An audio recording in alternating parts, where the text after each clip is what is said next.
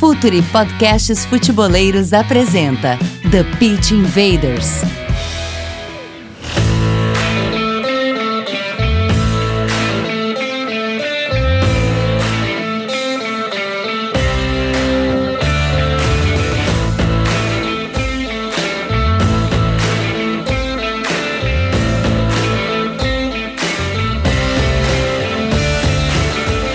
Olá, futeboleiros! Olá, futeboleiras! Futuri apresenta The Pitch Invaders, episódio 157. Estamos ar aí para mais uma invasão futeboleira no Spotify, iTunes, Google Podcasts e também nos principais agregadores. Um grande abraço e um salve para 1xBet. Você quer apostar? Todo mundo tem sua chance, todo mundo tem sua vez. Você pode ser o próximo agora na 1xBet. Um abraço para o pessoal da Instat, que é a maior plataforma de análise de dados para clubes jogadores. Agradecimento à editora Grande Área e fique por dentro da nossa newsletter do Futuri. Assine a nossa newsletter e vá no nosso novo site, reformulado site futuri.com.br.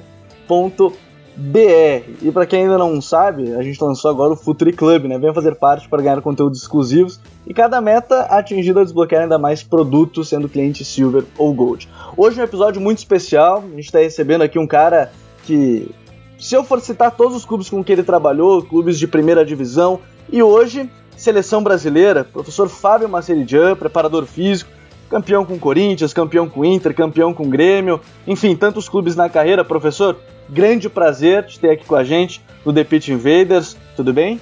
Tudo bom? Prazer falar com vocês. Só uma correção.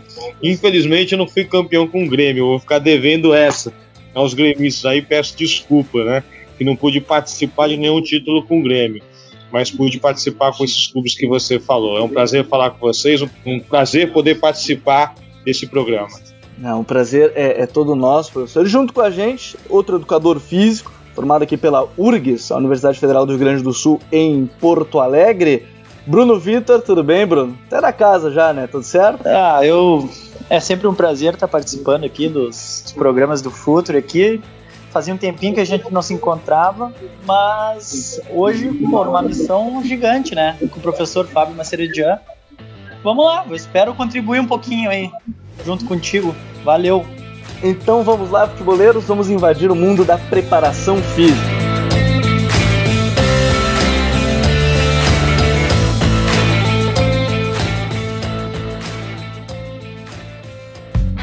Está no ar o The Pitch Invaders, podcast semanal do projeto Futuri. Cultura, análise e informação, com a profundidade que o futeboleiro merece.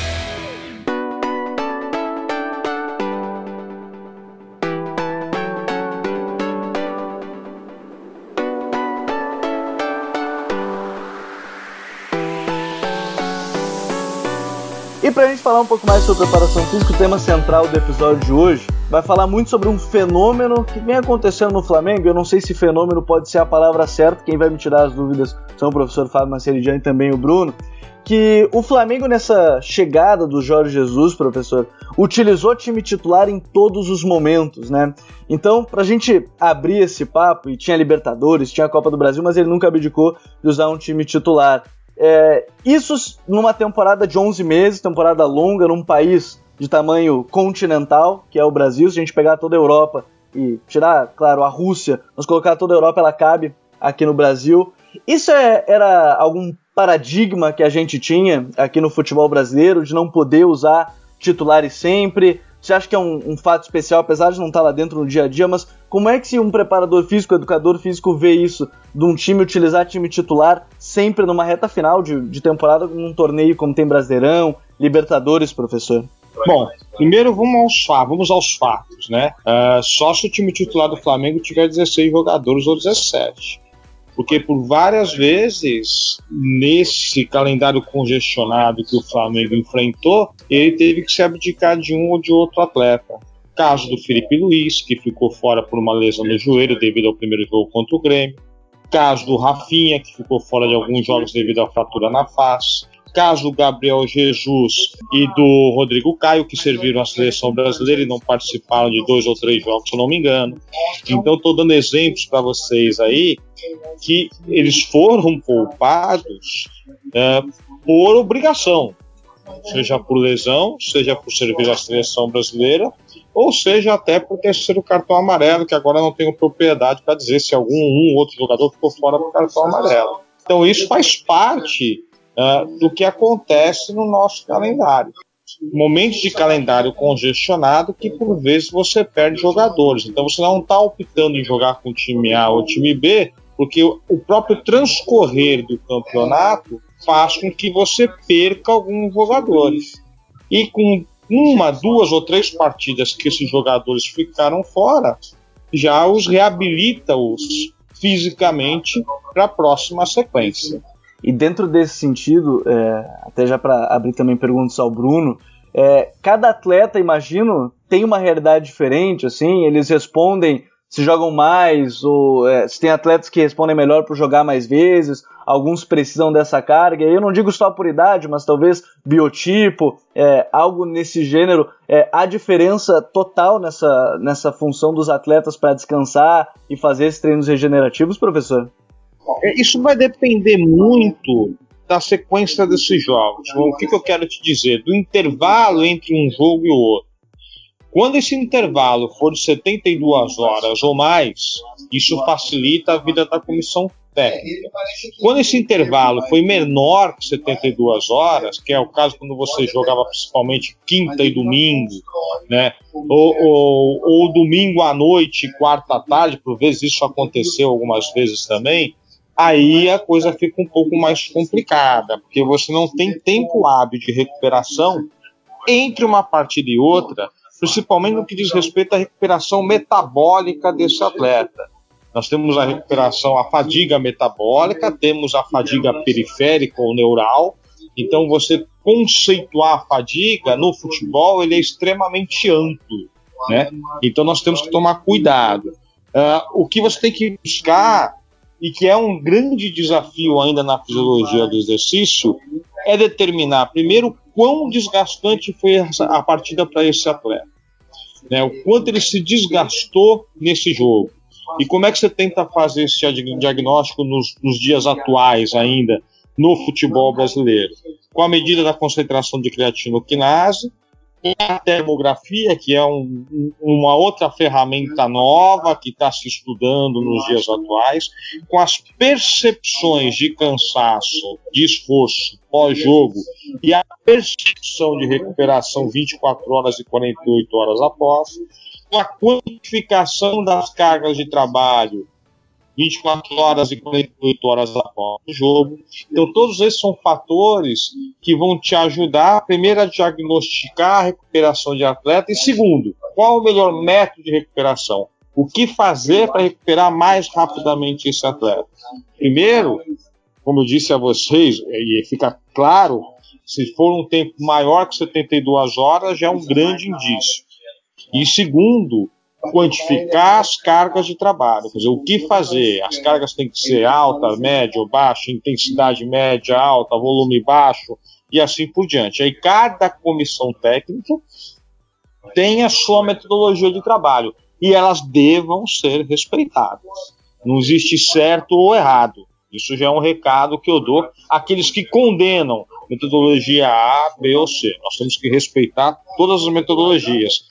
Que nessa minha voltas pelo, mundo europeu, principalmente, uh, eu consegui observar diferentes tipos de metodologia, completamente diferentes uma das outras e que têm sucesso.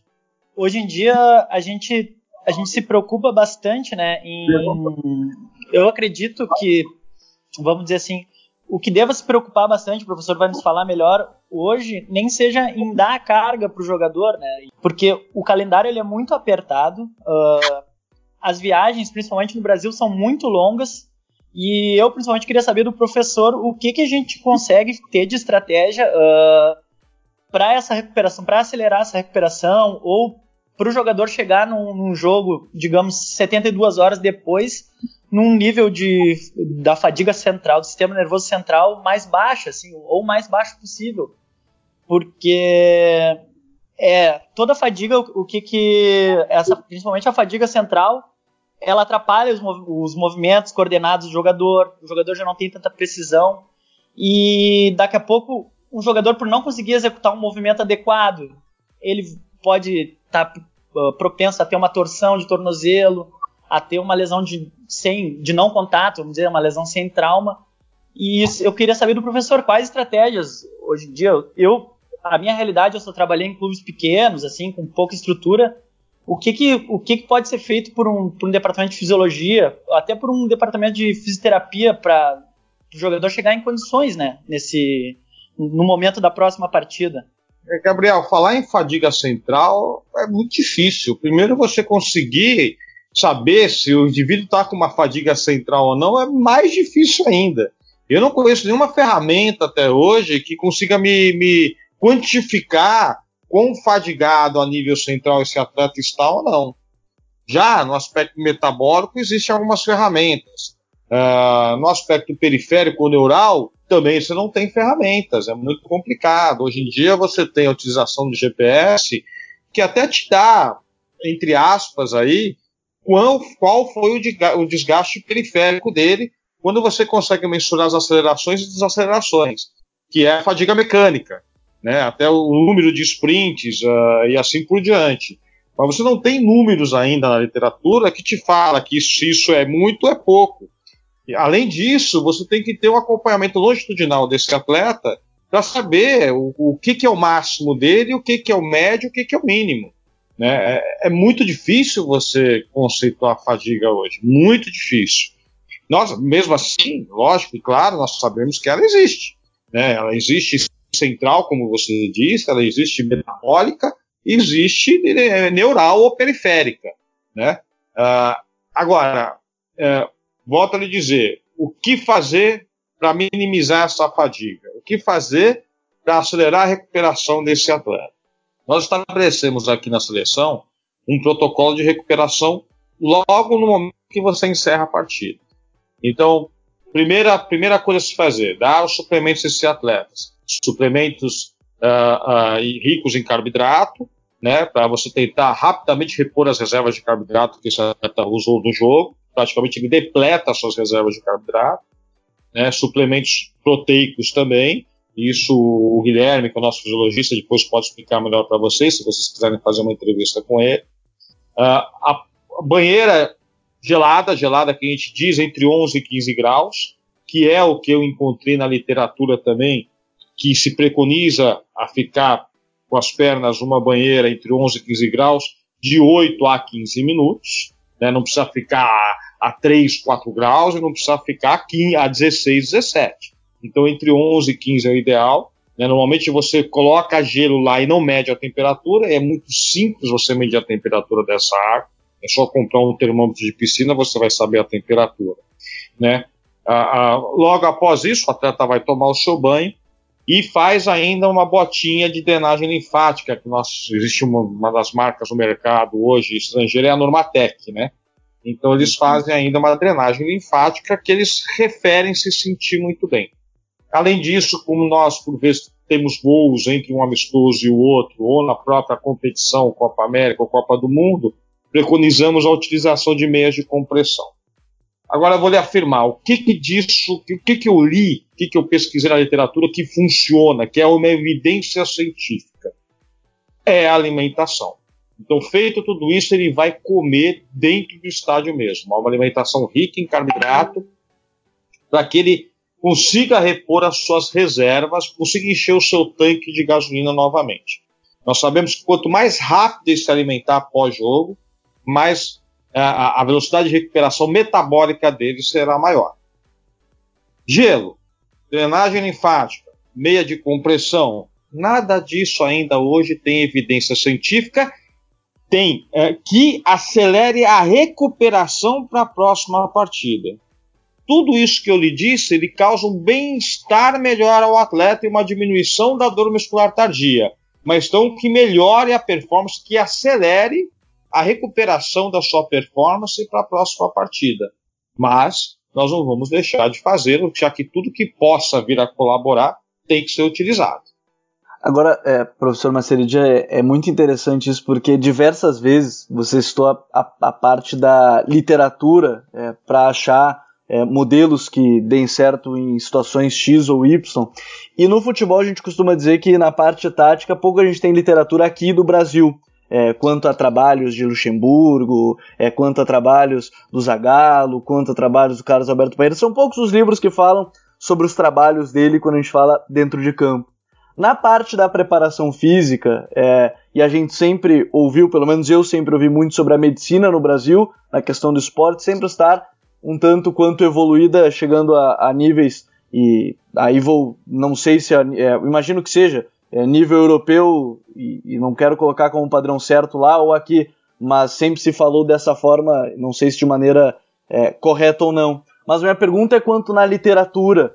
É possível encontrar muitos meios de se entender a preparação física, até para quem está começando em outras realidades. O Bruno falou há pouco, né, trabalhou é, em, em, clubes menores aqui do Rio Grande do Sul. É, é possível encontrar de maneira é, vasta essa literatura sobre a preparação física para diversas formas, como a gente citou, não há um jeito certo da, da preparação física dar certo num lugar Y, lugar X, lugar Z, mas há uma vasta literatura quanto a isso? A literatura estrangeira tem bastante coisa, isso não posso negar. A literatura nacional está melhorando cada vez mais. Infelizmente, o brasileiro ainda ele tem preguiça de escrever, né? Mas nós estamos melhorando, nós estamos buscando cada vez mais e temos, temos tempo já agora para escrever um pouco mais. Aqui mesmo na CBF, nós já publicamos uns 7, 8 artigos de futebol feminino e vamos publicar mais dois artigos agora no final do ano de futebol masculino. Uh, então nós estamos evoluindo nesse aspecto. Precisamos evoluir mais. Os Estados Unidos, a Europa, eles são mais, uh, eles têm uma capacidade financeira maior. Né? Então eles, e acaba coincidindo ou não com uma produção científica muito maior. É, o futebol na Europa, principalmente, acaba publicando muito mais do que o futebol brasileiro, mas eu vejo o futebol brasileiro melhorando nesse aspecto, sim. Uh, o conselho que eu dou a quem está iniciando é que não copie, que estude, né, que leia, que leia sobre fisiologia do exercício, que leia sobre preparação física e que não condene metodologias, que respeite as metodologias que existam hoje no futebol brasileiro. Não quer dizer que a, mi, a minha metodologia, uh, que eu apliquei em vários clubes, que teve sucesso em alguns, em outro não, é que seja a melhor do mundo. Né? Se, se, eu, se, a minha fosse a melhor, eu ganhar, a minha metodologia ganharia todas as competições. E não é assim. Né? Até porque futebol, o Tite tem uma frase que eu concordo com ele: futebol é essencialmente técnico. Se você não tem jogadores com qualidade, você dificilmente chega às conquistas. Por vezes isso acontece, por isso que o futebol é bonito.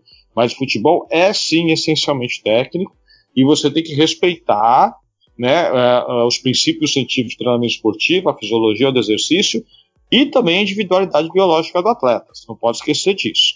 Né? Mas eu acredito que você estudando, você se aprimorando, buscando literatura nacional e estrangeira em treinamento esportivo e em fisiologia do exercício vai lhe ajudar muito na sua formação profissional.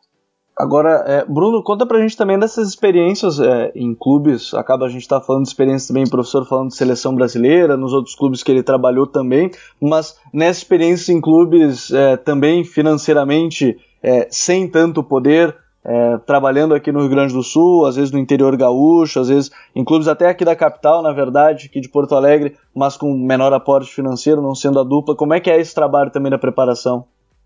Ah, Gabriel, a gente, vamos dizer assim, os nossos. Uh, quando a realidade ela não te dá tantas condições de comprar um software, de tu não ter tantos GPS para todos os jogadores, assim, porque o GPS é uma coisa que custa bastante caro cada dispositivo.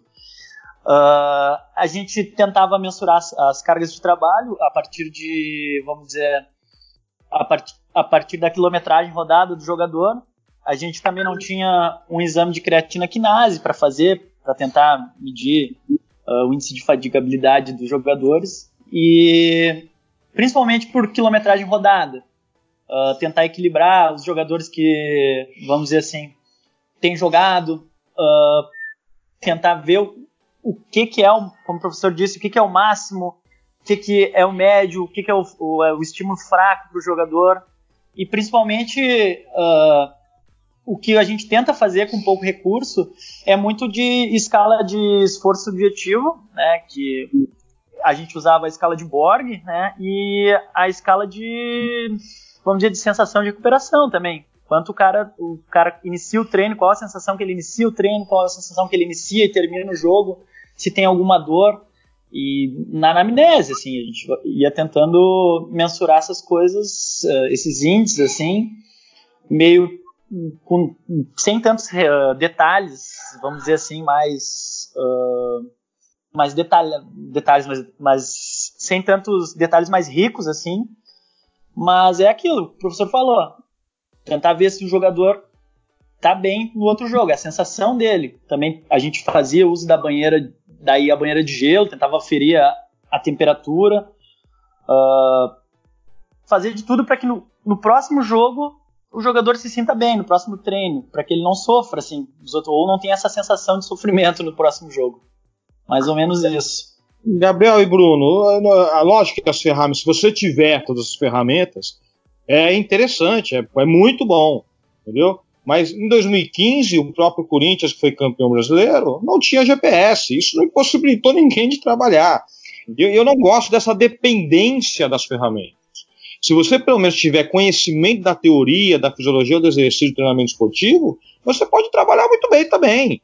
Entendeu? Não, isso não impede ninguém de chegar ao sucesso se você não tiver esse tipo de ferramenta. Não vamos metrificar o futebol. Lógico que é interessante ter, você vai conhecer mais profundamente o seu atleta. Lógico que sim, não tenha dúvida que é, que, que é legal você ter, é importante até você ter, mas não é imprescindível. Eu estou dizendo vocês de quatro anos atrás. Um Corinthians de quatro anos atrás foi campeão brasileiro com cinco rodadas de antecedência e não tinha GPS nenhum. Né? Então não, não vamos.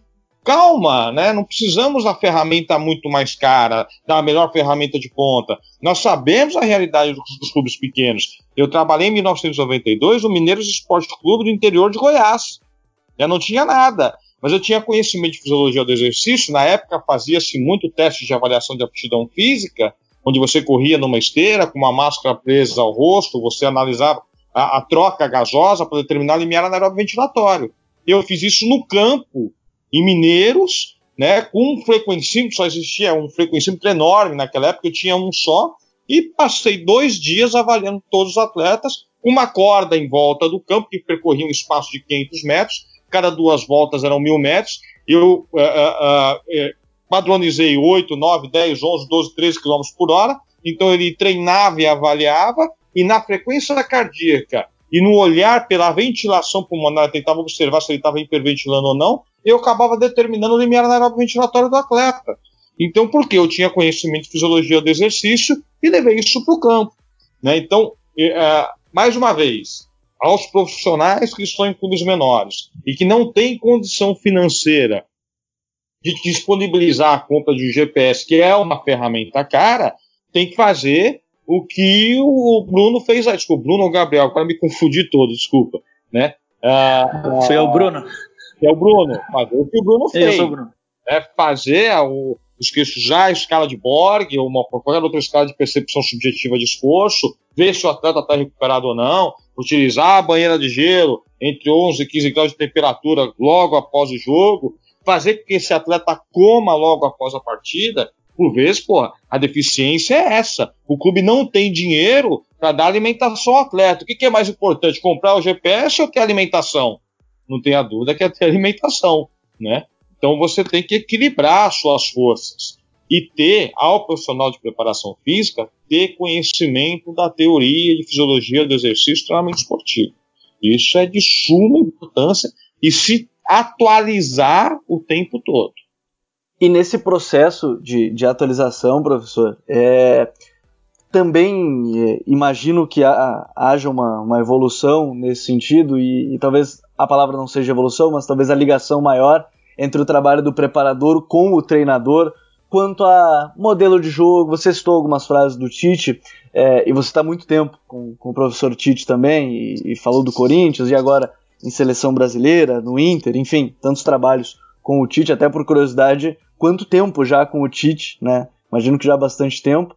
É, esse trabalho de modelo de jogo junto com a preparação física, ele está cada vez mais próximo. Não dá para dizer que hoje vamos é, hoje são coisas totalmente é, desligadas e sim são coisas interligadas.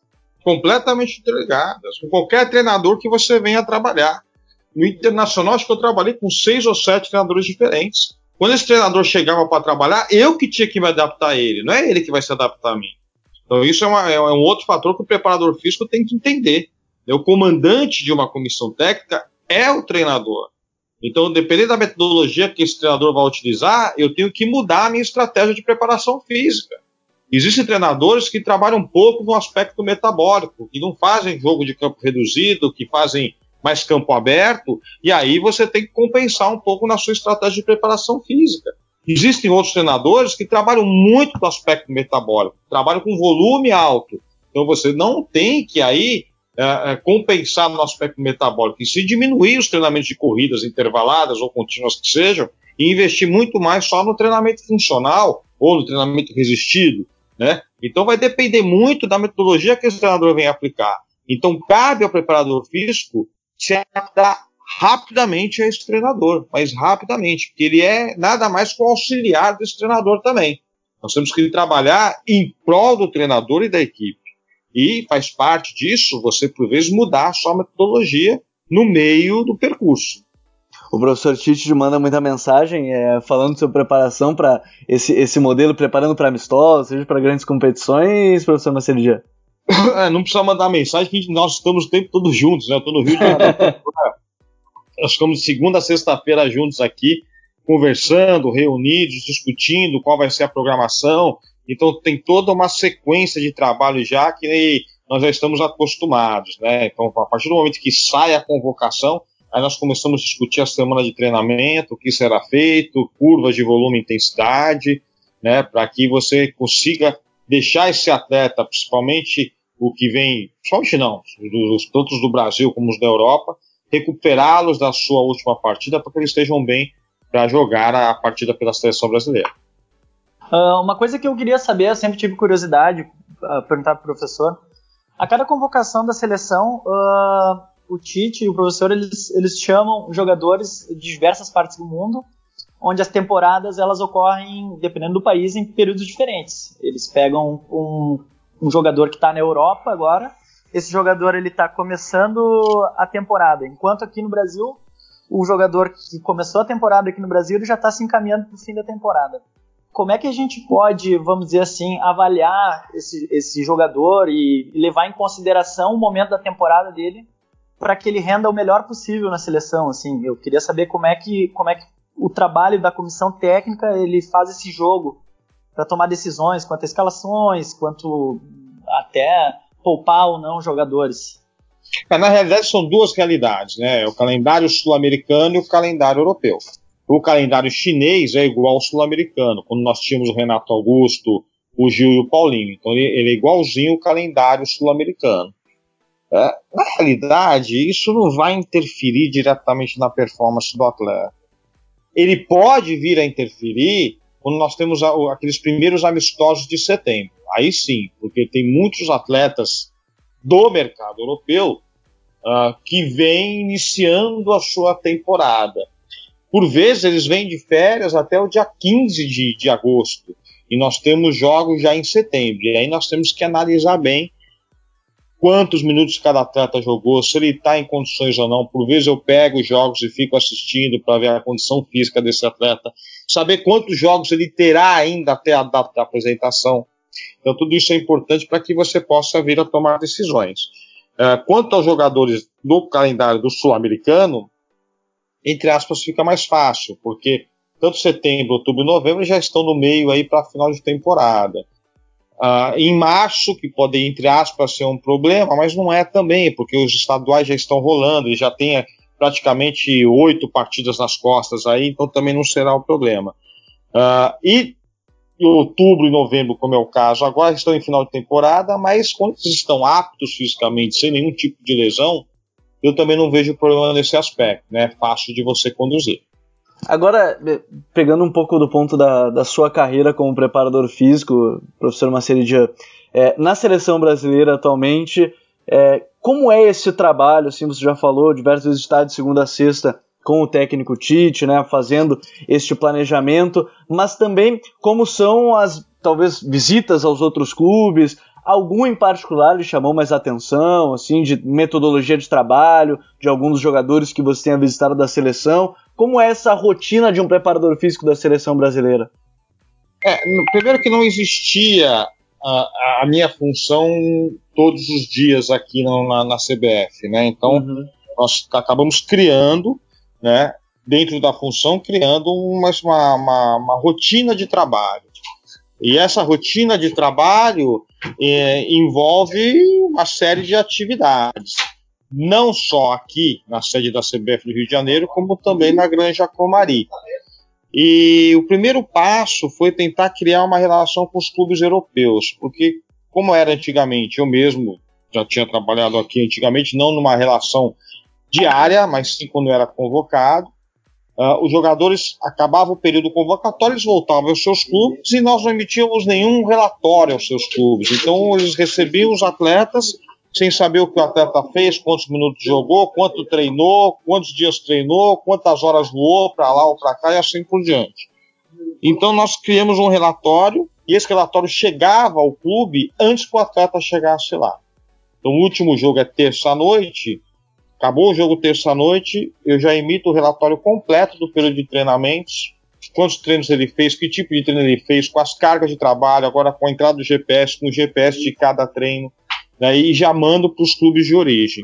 Isso acabou criando uma relação entre a CBF, instituição, com cada clube, com a Juventus de Turim, com o Real Madrid, com o Barcelona, com o Manchester City, com, com o Liverpool, e até eh, nós nos sentimos gratificados, porque uma vez o próprio Klopp citou numa entrevista coletiva né, que nós sempre enviamos a eles uh, os dados do que o atleta fez, isso que facilita a tomada de decisão dele, como também o Guardiola falou também uma vez no City.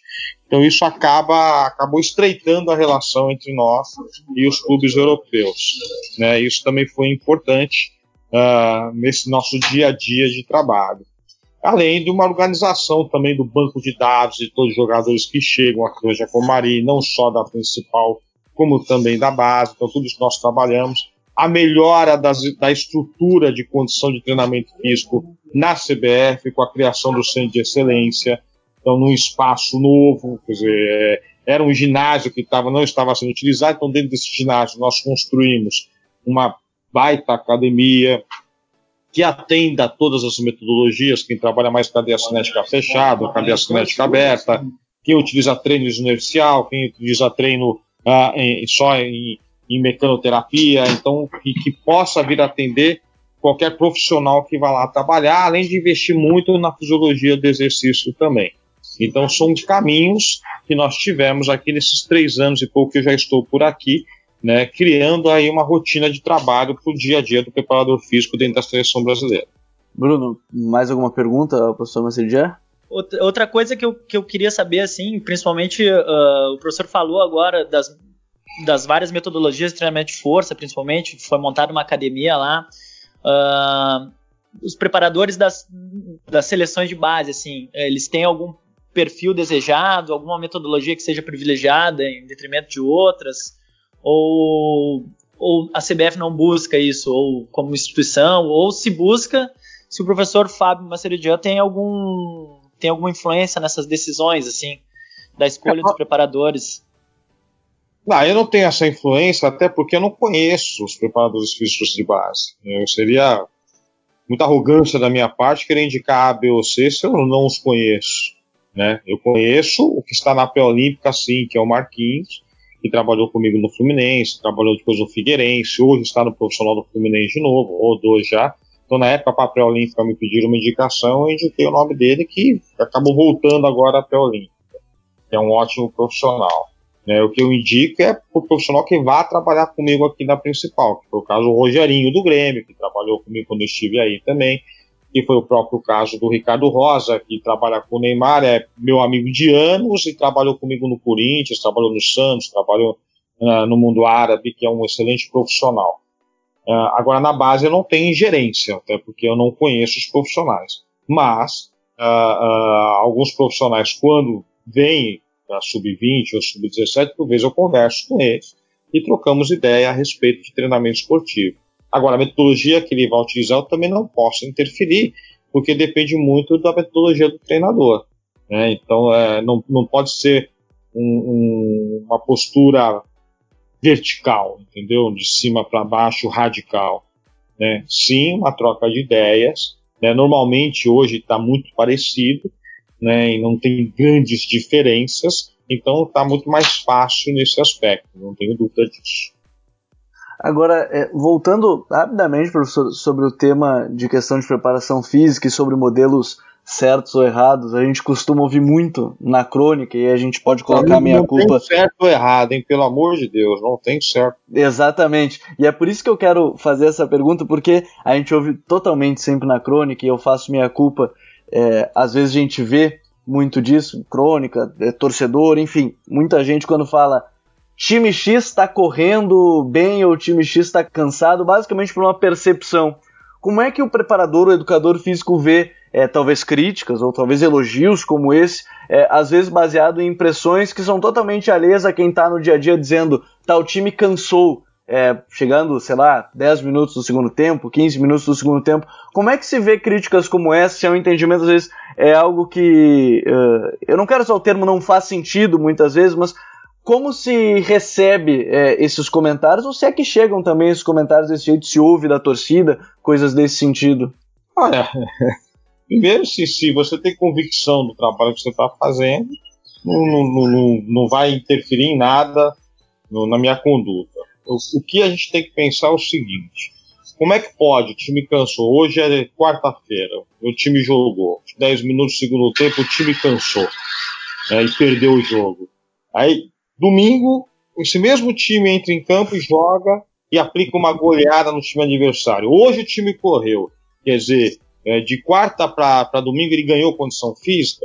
É evidente que não, e claro que não. Né? A, a ganho, o ganho de performance física demora, os efeitos fisiológicos do treinamento esportivo demoram a ser adquiridos.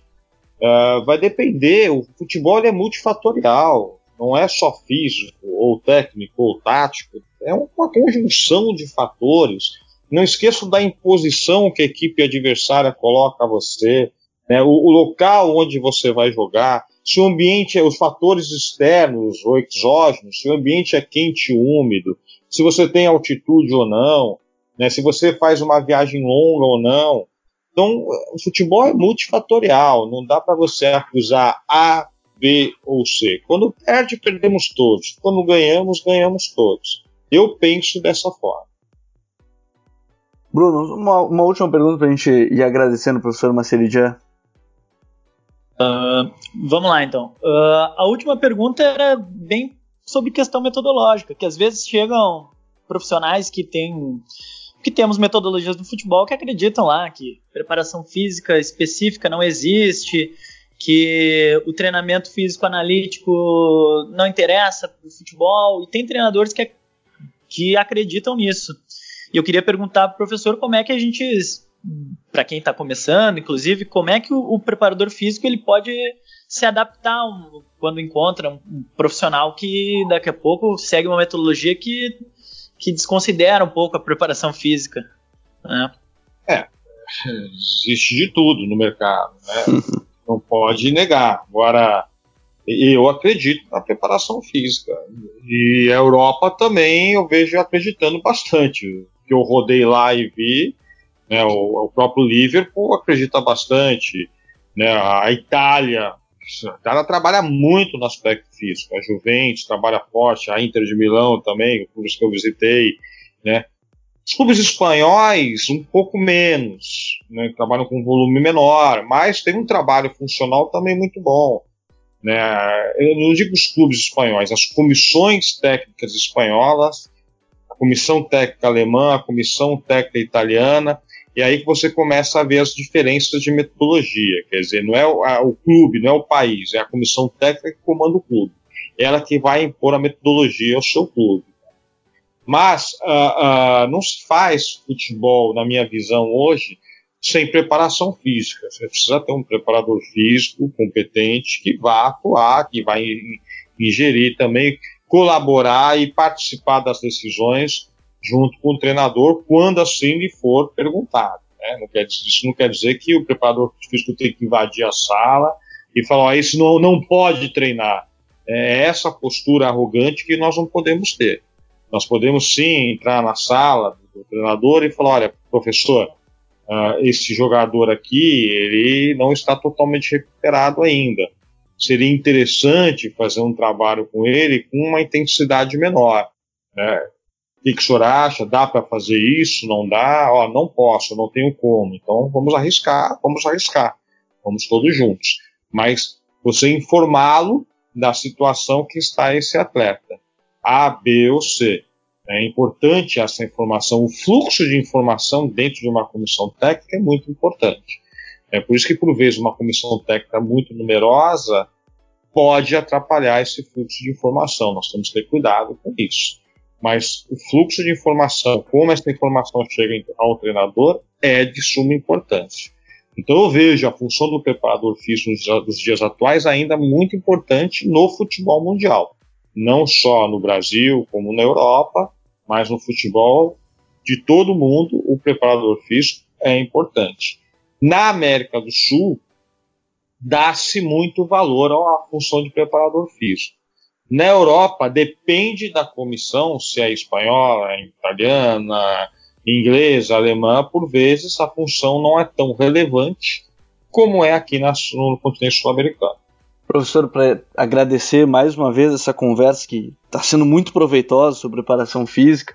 Qual é o próximo passo? Existe é, um desafio que hoje é tratado por vocês, educadores físicos, preparação física em seleções, em clubes? Existe um grande desafio que está hoje no horizonte para se alcançar nesse momento, para evoluir nessa questão da preparação física? A evolução ela é permanente. Você tem que sempre buscar evolução. Os desafios são diários. É, hoje em dia, uh, uma coisa que eu não gosto também é você associar a lesão muscular ao preparador físico. Isso na Europa não existe, por exemplo, né? Aqui ainda é, uma, é corriqueiro você falar isso. Eu, eu, eu, eu não gosto porque a, a, a lesão ocorre também por vários fatores é, por vezes o treinador pode dar um treino extremamente intenso e volumoso que vai acarretar uma lesão. Né? E se o preparador físico é contra, ah, esse tipo de treino tem que avisar. E se a lesão ocorrer, correu vários fatores, não só pelo preparador físico, mas pela comissão técnica toda. Acho que o grande desafio, o desafio, como eu disse a você, é diário. Ainda, é, como o que aconteceu nos últimos 10 anos, a intensidade no futebol aumentou absurdamente. Existem estudos acompanhando durante sete anos, sete temporadas da Premier League, e mostra uh, o aumento da intensidade de 30% a 50%, expresso em números de piques e distância em alta velocidade, sendo que o volume do jogo ficou praticamente estável. Com isso, uh, começaram a aparecer e aumentar o número de lesões de isquiotibial, principalmente bíceps femoral, posterior de coxa. Então, esse pode ser um desafio para as próximas temporadas, diminuir a incidência de lesões do posterior de coxa, que vem aumentando, que vem aumentando. Que nós conseguimos controlar com as lesões, as lesões articulares foram controladas, principalmente na década de 90 para cá, quando começou-se a ter muita lesão de cruzado anterior, hoje já está muito mais controlado, por um avanço da preparação física, por um avanço dos exercícios de estabilização pensar mais no centro do corpo e não na periferia, não só ah, na, na, nos membros inferiores, como também no core. Né? Isso fez com que diminuísse ah, a, a, incidência de lesão de cruzado anterior. Não sumiu totalmente, mas diminuiu a incidência. Mas aumentou, como eu disse a vocês, de 10 anos para cá, a incidência de lesão de posterior de coxa. Esse é um desafio a curto prazo. Agora, outros desafios vão aparecer. Bom, a gente poderia continuar muito a nossa conversa aqui sobre preparação física, a gente está recebendo o professor Fábio Maceridian, o Bruno Vitor, que é educador físico também, mas chegou a hora das nossas dicas futeboleiras. The Pitch Invaders apresenta Dicas Futeboleiras.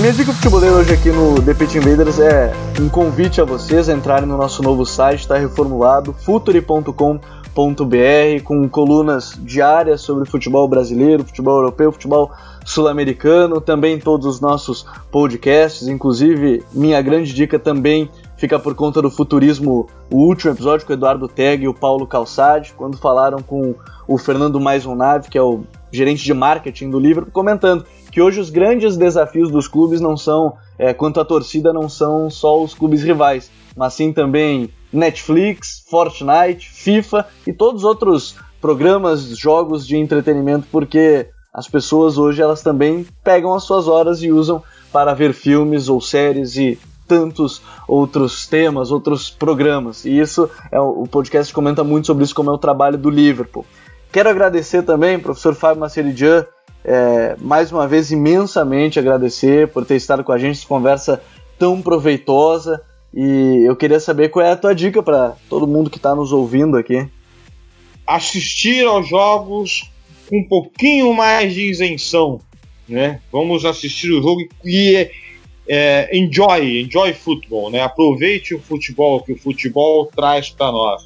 Lógico como torcedor é difícil isso acontecer, né? Mas uh, procure analisar o futebol por vezes com um pouco mais de razão e sem tanta emoção. O futebol é bonito, é muito bonito e o Brasil vem melhorado, tem melhorado muito, muito nesse quesito de organização tática das suas equipes, de postura tática e tá, e tá bonito de assistir, tá bonito de ver, né?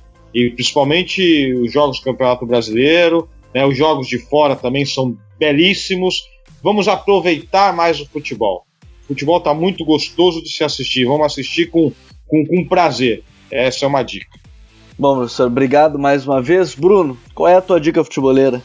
Uh, Gabriel, a minha dica é a gente acompanhar de perto o trabalho do Observatório Racial no Futebol, projeto do Marcelo Carvalho, que vem com várias ações no sentido de combater o preconceito tá, no futebol, principalmente no futebol brasileiro. Tá? É uma iniciativa muito interessante e eu acho que é pioneira. Tá? Vale muito a pena a, a galera prestar atenção no que está acontecendo e refletir também sobre o futebol. Ele, ele nos traz várias reflexões sobre a nossa sociedade, sobre o mundo e fica essa é a minha dica. Bom, futeboleiros, futeboleiras, esse foi o The Pitch Invaders número 156. Quero agradecer mais uma vez a todos que estiveram com a gente aqui no Spotify, no iTunes, no Google Podcasts e nos principais agregadores. Um grande abraço ao apoio da UnchesBet. Todo mundo tem a sua chance. Quem sabe agora não é a sua. Acesse UnchesBet. Agradecer a Instat, a nossa plataforma de análises para clubes e também jogadores e a parceria com a editora Grande Área. Futeboleiros, futeboleiras, nós somos o Futre e temos um convite para vocês. Pense o jogo, um abraço e até a próxima invasão. The Invader.